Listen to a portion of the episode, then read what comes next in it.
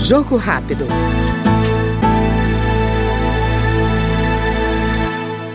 Preocupado com a situação de indígenas de Mato Grosso do Sul, o deputado Geraldo Rezende, do PSDB, defende políticas públicas eficientes em defesa dessas populações.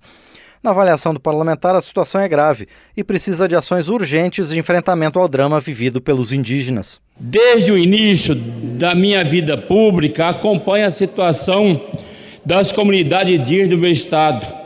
Em 2005, Denunciei os graves casos de fome das crianças indígenas nas aldeias do Mato Grosso do Sul e, posteriormente, fui presidente da comissão externa que investigou a morte de crianças indígenas por fome no Mato Grosso e no Mato Grosso do Sul, sendo Dourados um dos palcos desses tristes acontecimentos que chocaram o mundo.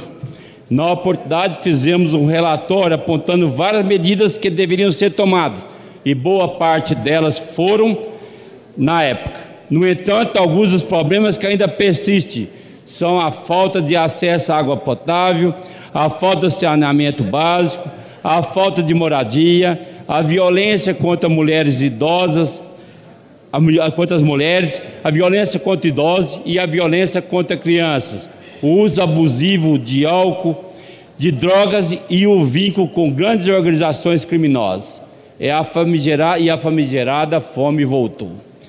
De fevereiro até agora, já perambulei por vários ministérios, da saúde, dos povos indígenas, dos direitos humanos, das mulheres, retratando essa realidade. Que nós estamos aqui mais uma vez reportando para que no amanhã a gente não seja muito tarde para a gente poder fazer com que essa casa e o Congresso Brasileiro volte os olhos à população no estado do Mato Grosso do Sul, que é a segunda maior população indígena do país. Acabamos de acompanhar no Jogo Rápido o deputado Geraldo Rezende, do PSDB de Mato Grosso do Sul.